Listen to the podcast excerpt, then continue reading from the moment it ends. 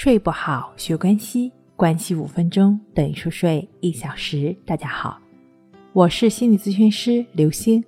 今天要分享的内容是：八小时睡眠论科学吗？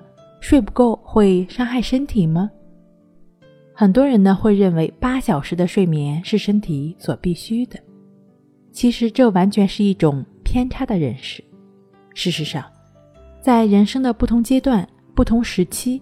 不同的状态下，我们需要的睡眠时间也都是不断变化的。刚出生的婴儿每天需要睡二十个小时，老年人却不能超过六个小时。每天消耗的能量不一样，所需要的睡眠时间呢也会有不同。可以说，不同阶段、不同状态下的睡眠要求也都会不一样。而且，不同的人体质、性格也不一样。对睡眠需求的时间也会有不同，所以八小时睡眠论也不是绝对的。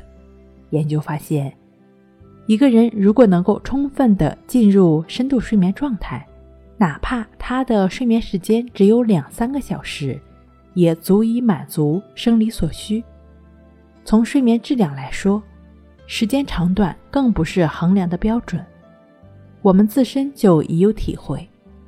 很多时候，我们会发现，睡眠过多反而会让我们感到昏沉和疲惫。所以，对睡眠质量而言，时间的长短只是相对因素，重要的是睡眠的质量。只要驱除了身体的疲劳感，获得了良好的精神状态，就已经达到了休息的目的。就由关系法练习，不论你是否进入睡眠。你的身心都将获得足够的休息，因此，所谓的八小时睡眠论，对于一个练习关系法的人来说毫无关系。睡不好学关系，关系五分钟等于熟睡一小时。好了，今天跟您分享到这儿，那我们下期再见。